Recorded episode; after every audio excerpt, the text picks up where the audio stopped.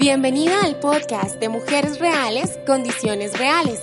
Yo soy Vika Velázquez y quiero enseñarte que sí es posible emprender con lo que tienes. Prepárate, porque estás a punto de aprender algo nuevo y desarrollar un superpoder, tu creatividad. Empecemos.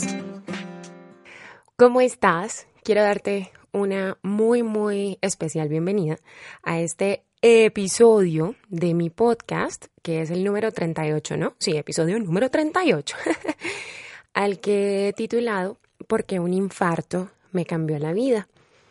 Este año, una de las cosas que quiero hacer es conectar muchísimo más con todas las mujeres reales que emprenden en condiciones reales, conectar desde lo humano. Y conectar desde lo humano, indudablemente, pues demanda una alta dosis de sinceridad, de transparencia y, ¿por qué no?, como de intimidad. Yo no soy famosa ni nada de esas cosas, pero sí trato siempre como de ser muy reservada con lo que comparto de mi vida privada. Sin embargo, he decidido que es momento de dejar que todas las mujeres que me escuchan, que me acompañan en Instagram, que me acompañan en YouTube, empiecen a conocer un poco, pues, quién soy yo. Y me parece que esta historia, que es una historia que a mí todavía, pues, me duele mucho, me, me, me generó, no sé, me cambió la vida completamente. Dije, bueno, ¿por qué no empezar compartiéndola? Y te la quiero contar, te quiero contar por qué un infarto me cambió la vida. Y es muy sencillo, mira, uno de los miedos más grandes que yo tengo es tener teléfono fijo en casa. ¿Viste? Que está el celular y está el teléfono fijo. Yo no sé cuántas personas en el mundo tienen teléfono fijo.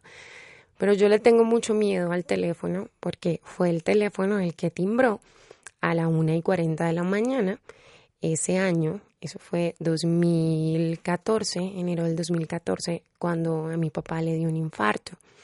En ese momento, allá,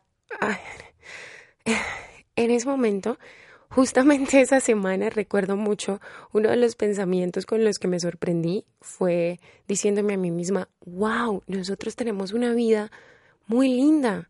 Nosotros tenemos una vida muy tranquila, mis papás tienen salud, mi papá a pesar de su edad que ya eh, había llegado a los 69 años, seguía trabajando, era muy activo, mi mamá estaba manejando muy bien sus, su problema pues complicado, bastante complicado de presión y yo había tomado la decisión de regresar a Colombia desde Argentina.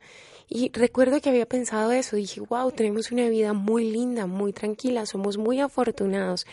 Y esa misma semana en la que pensé eso, ocurrió el infarto de mi papá. Cuando yo te digo que me cambió la vida es porque me di cuenta de que nada de lo que nosotras tenemos en la actualidad está garantizado. Y yo sé que hay muchas personas, muchos libros, muchas canciones, mucho, mucho, mucho, mucho material que te dice eso. Pero hasta que no lo vives, hasta que no lo experimentas en carne propia, no entiendes que era real, que es verdad.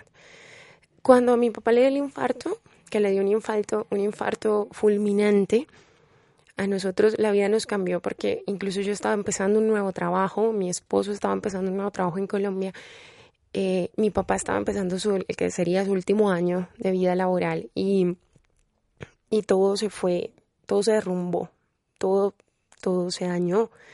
Después de eso, las condiciones reales pasaron de estar en absoluta prosperidad y tranquilidad a vivir durante casi un año en una unidad de cuidados intensivos. Mi mamá y yo nos entregamos por completo a la recuperación de mi papá. Mi mamá y yo nos prácticamente vivíamos en, en la clínica con mi papá. Mi mamá y yo estuvimos al pie del cañón durante las más de 13 cirugías por las que pasó mi papá.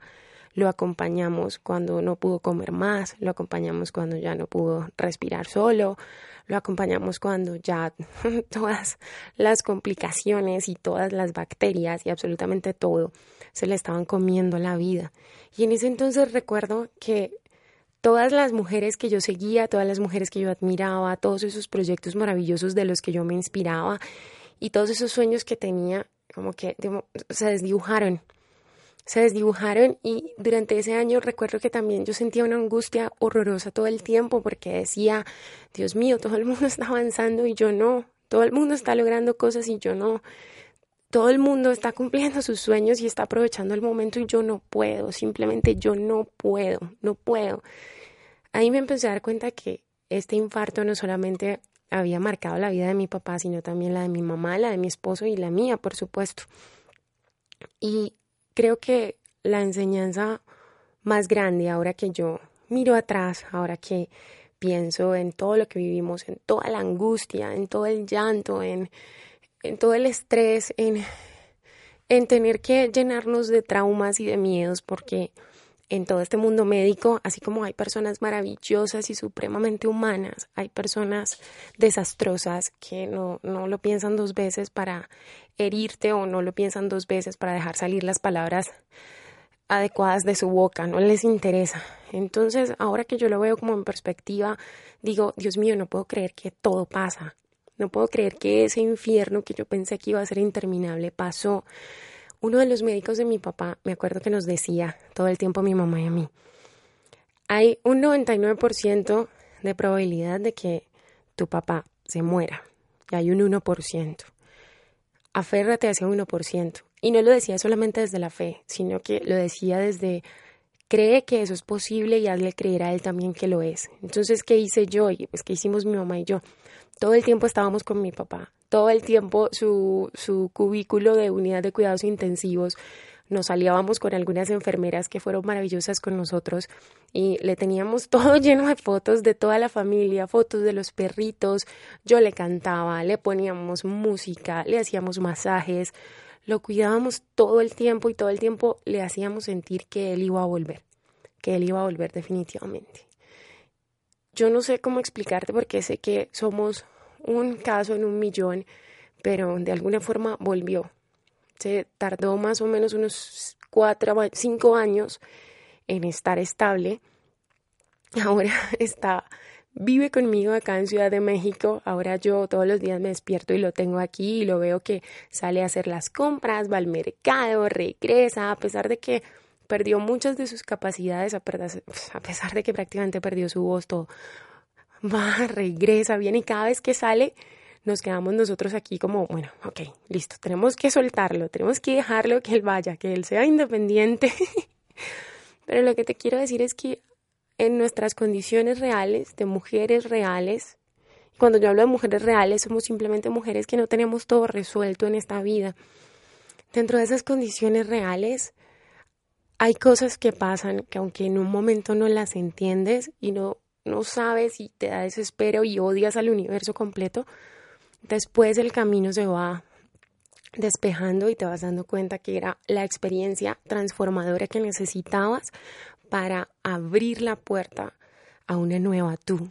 Entonces, eso es lo que siento que me pasó a mí, que yo ahora soy una nueva yo y que si no hubiera pasado por ese infierno por el que pasé, no sería capaz en este momento de estar construyendo una comunidad de mujeres reales que emprendemos en condiciones reales, mujeres que somos capaces de vivir un año completo en una unidad de cuidado intensivo y aún así mantener nuestro trabajo, mujeres que somos capaces de mantener nuestro matrimonio cuando absolutamente todo apuntaba a que era el terreno propicio para que se terminara, mujeres capaces de hacernos cargo de absolutamente todo de un momento a otro.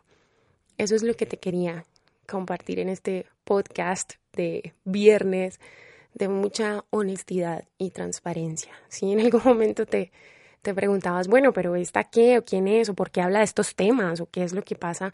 Quiero decirte que esta es una de las razones más importantes por las cuales yo decidí emprender esta, este sueño y esta, y esta comunidad. Y es lo que te quería contar. Muchas, muchas gracias por escucharme. Recuerda que con lo que tienes puedes y que tu creatividad puede cambiarlo todo. Si es tu primera vez aquí, suscríbete haciendo clic en el botón de suscribirse y entérate de nuevos episodios. Ah, y no olvides compartir este podcast con otra mujer real que emprenda en condiciones reales. ¡Chao!